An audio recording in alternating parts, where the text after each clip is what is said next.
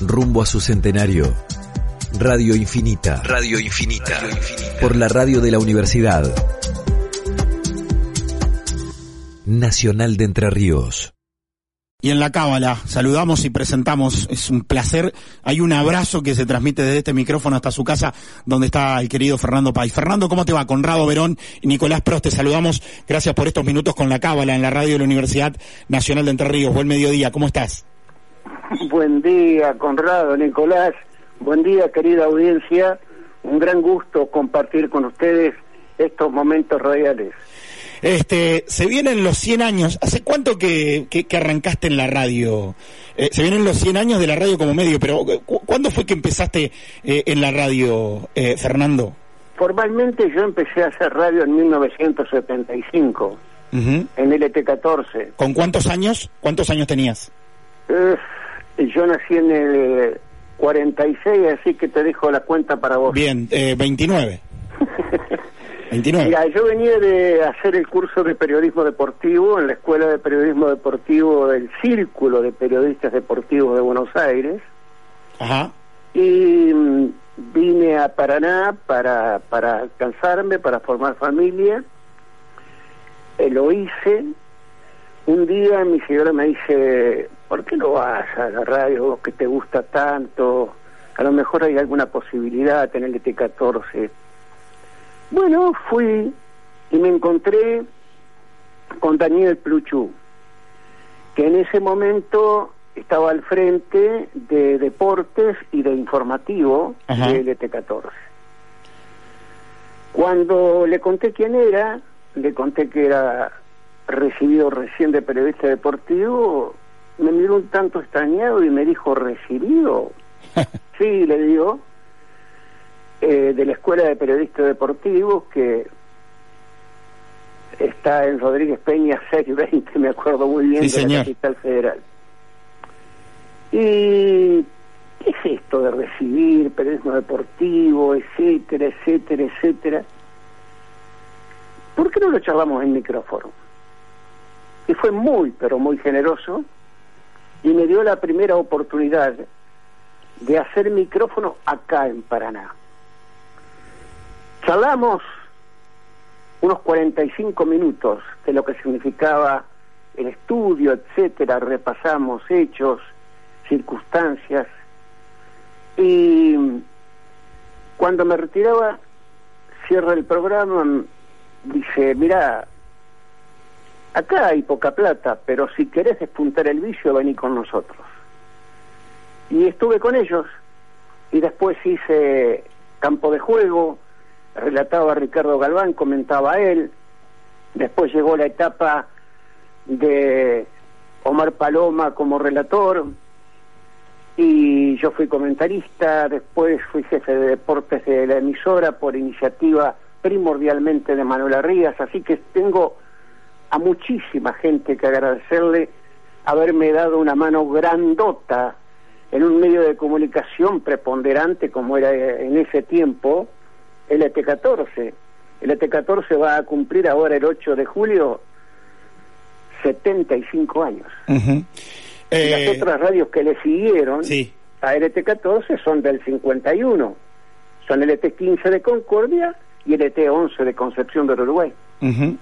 Eh, en el contexto, y esto es para nuestros oyentes más jóvenes, era la única radio que, que, que, que había eh, y no, no, no, existían las, las FMs eh, y, y, la radio en ese momento tenía un servicio social eh, aún mayor eh, al, al, que era hoy Fernando. En la radio, por la radio pasaba todo porque tampoco había celulares, entonces por la radio pasaba todo desde que la gente de campo se entere eh, que está por llegar tal o cual familiar para ir a esperarlo la ruta, hasta los partidos, hasta, hasta eh, los eh, los decesos, las muertes, las, necrológicas.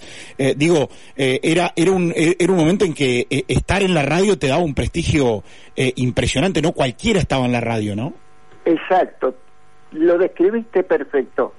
Era el eco de un pueblo. Tal cual. O de los pueblos, mejor expresado. Porque abarcaba a gran parte de Entre Ríos, gran parte de Santa Fe, y había una repercusión enorme y había un sentido de vocación en todos los integrantes de la radio muy, pero muy grande y un respeto hacia el oyente que era casi sagrado. Me quedo con esto, un respeto hacia el oyente que era casi sagrado.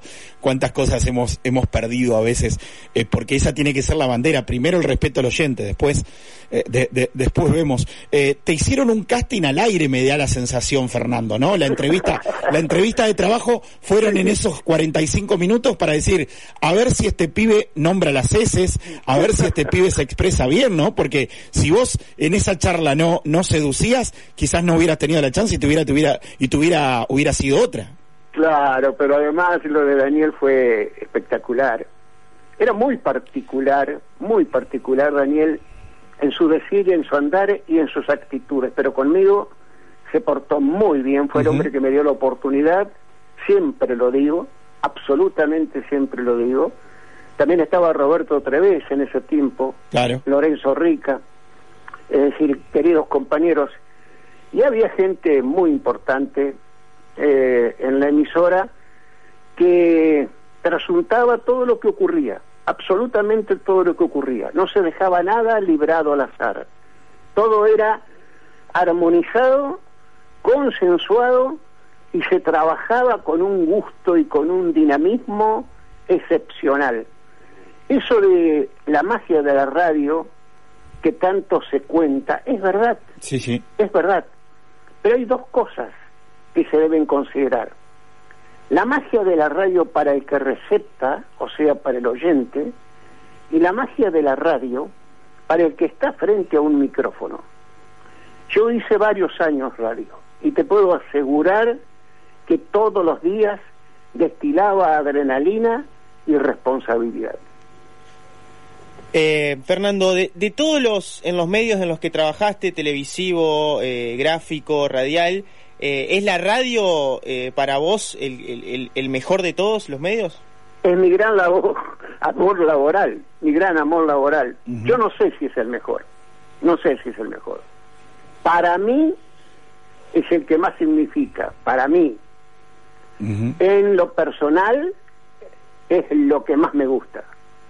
Pero respeto absolutamente a aquellos que ponen en primer lugar al gráfico, o ponen el primer lugar a la televisión. Lo respeto, son cuestiones de opiniones, nada más que eso.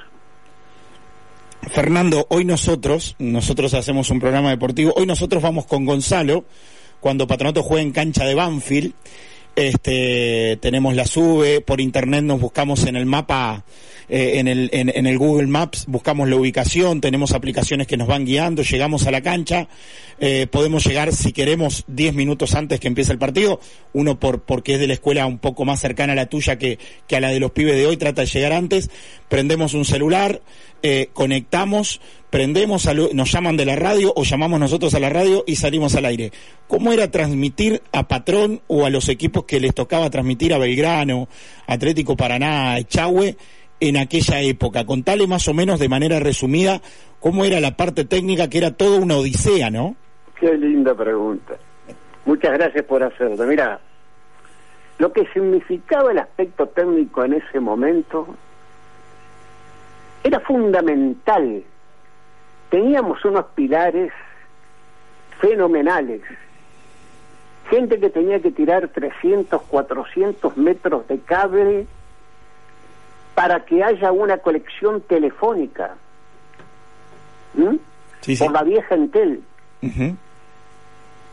Iba de punta a punto, o sea, desde la cancha te tenían que tirar una bajada de línea, lo tenías que pedir con 48 horas de anticipación, si te olvidaste, perdiste, después te llamaban de la emisora, la conexión tenía que ser buena, ahí estaba la consola, el operador que monitoreaba y nos largaba al aire para la transmisión. esos 300, 400 metros, 200, 500, eran constantes porque nosotros transmitíamos en lugares que desde el punto de vista deportivo eran inhóspitos. Claro. Es muy difícil que yo recuerde una cancha linda o un estadio lindo con una tribuna hermosa o con dos tribunas hermosas con cabinas para transmitir. Transmitir desde una tribuna o desde un palquito o desde una atalaya era normal el fútbol.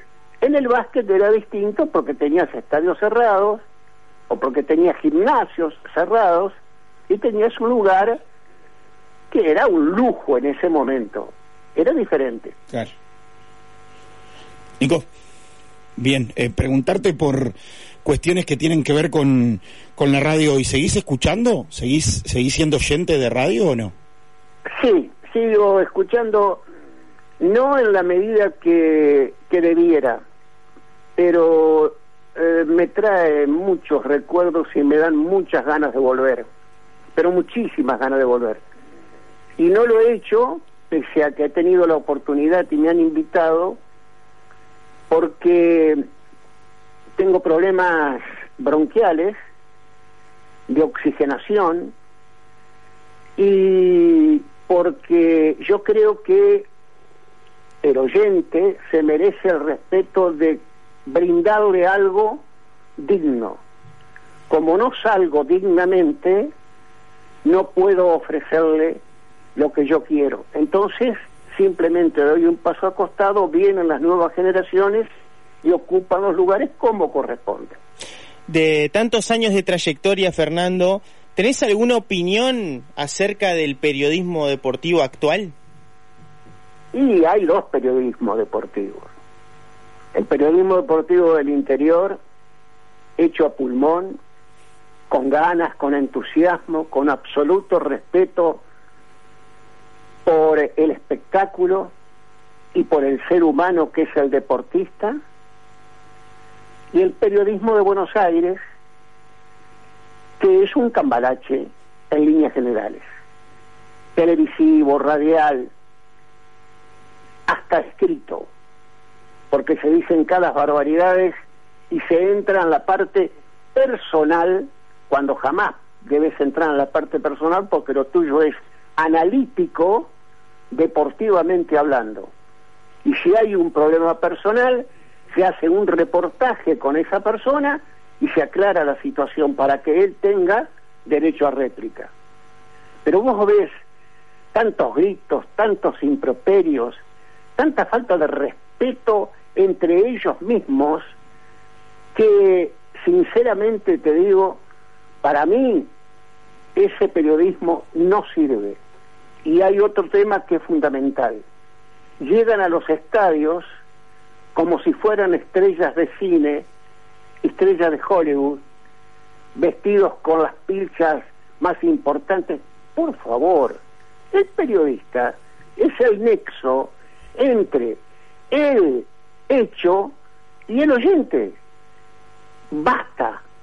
Es decir, si vos te ganaste por trayectoria, por dignidad, por buena persona, por buena gente, o por tener capacidad, un lugar en la gente, en el oyente, es por eso, nada más que por eso, pero no porque una figurita aparezca siendo relevante en una cabina de transmisión, más importante que el deportista en sí. Totalmente. Em, yo lo que te voy a pedir es, es un gran favor, Fernando, porque me quedó me quedó picando lo que dijiste recién. Eh, que, que, que intentes bajar tu nivel de exigencia, porque ya el solo hecho de escucharte un ratito por teléfono ya te sobra para que vengas. Y en nombre de todos los que hacemos Radio UNER Paraná, aquí recaló y los últimos años nos regaló su magia en la radio eh, don Mario Larcol Muñiz. Eh, no digo que no digo que estos sean tus últimos años. Lo que quiero decir es que acá tenés las puertas abiertas para hacer lo que quieras, programa, micro, nos encantaría tenerte, hablo como Radio UNER Paraná y como el director de, de, la Cámara, porque yo entiendo que... Eh, pero baja el nivel de exigencia con lo que con lo que con lo que tenés de oxígeno acá en Radio UNER sos Fórmula 1 y sos pole position, o sea, olvídate, olvídate, pero de verdad la invitación está hecha porque sería un verdadero un verdadero placer. Te queremos mandar un abrazo, nosotros empezamos con vos, ni más ni menos que con vos.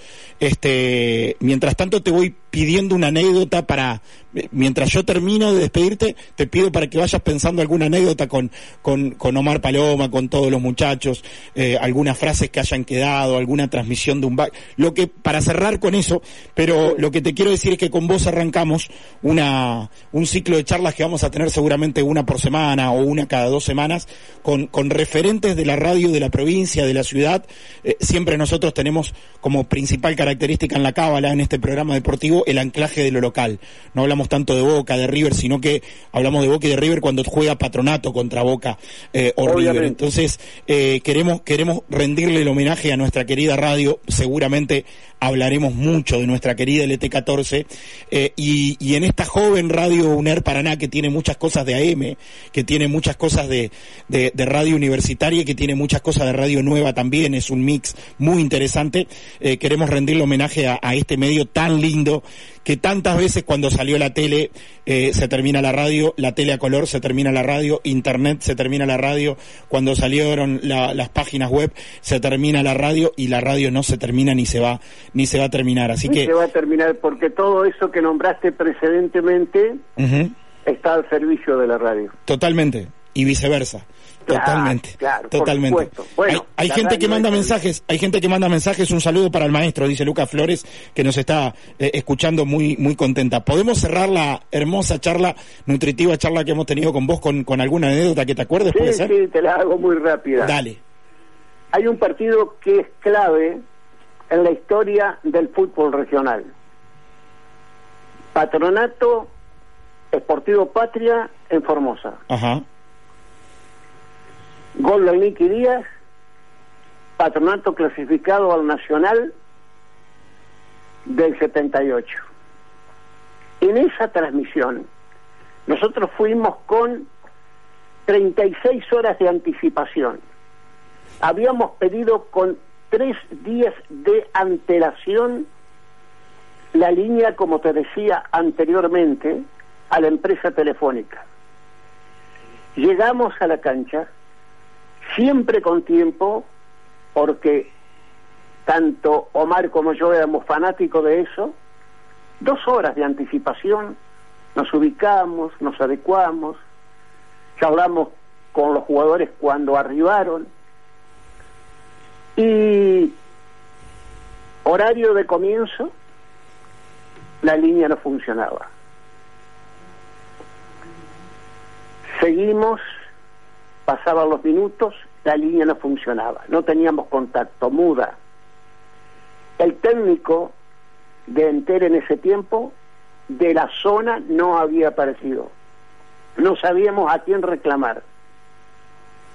Omar, hiper nervioso, comenzó a relatar en off y yo a comentar en off. Y Lorenzo Rica a hacer apuntes en off en un momento dado, estalla, estamos en el aire, dice Omar, estamos en el aire. A los cinco minutos, gol, de Nicky Díaz. A los cinco minutos, Patronato se clasificó para el campeonato nacional. Hablame de adrenalina, ¿no? Hablame de adrenalina. Hablame de adrenalina. Por favor, para, para los que sufrimos los nervios de que no se conecta, de que no hay, ahora que no hay señal, no hay, Dios mío, encima en una instancia tan importante, ay Dios, piel de gallina con esa no presente a ese hecho. Totalmente. Y traten de imaginarlo. No, no, no, me imagino, me imagino. Estamos, estamos viviéndolo. Este, a veces toca que no estás al aire y eh, viene el gol. Entonces a veces, bueno, en esos casos podías, en aquella época podías, este, por ahí estirar un poquito y esperar y, contarlo para que la gente escuche, porque la gente estaba escuchando eh, aquellos magos de las palabras también, porque el lenguaje era esencial. Un abrazo para vos, para toda tu familia. Gracias por prenderte esta charla con la cámara aquí en Radio UNER Paraná, en este marco de las charlitas de radio, o grandes charlas de radio, mejor dicho, por los 100 años de este hermoso medio. Un abrazo, Fernando. Muchas gracias. Un abrazo grandote, Conrado. Muchísimas gracias a vos, a todos ustedes y a la audiencia. Mi respeto de siempre.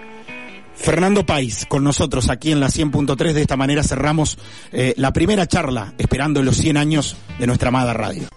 Rumbo a su centenario. Radio Infinita. Radio Infinita. Por la radio de la Universidad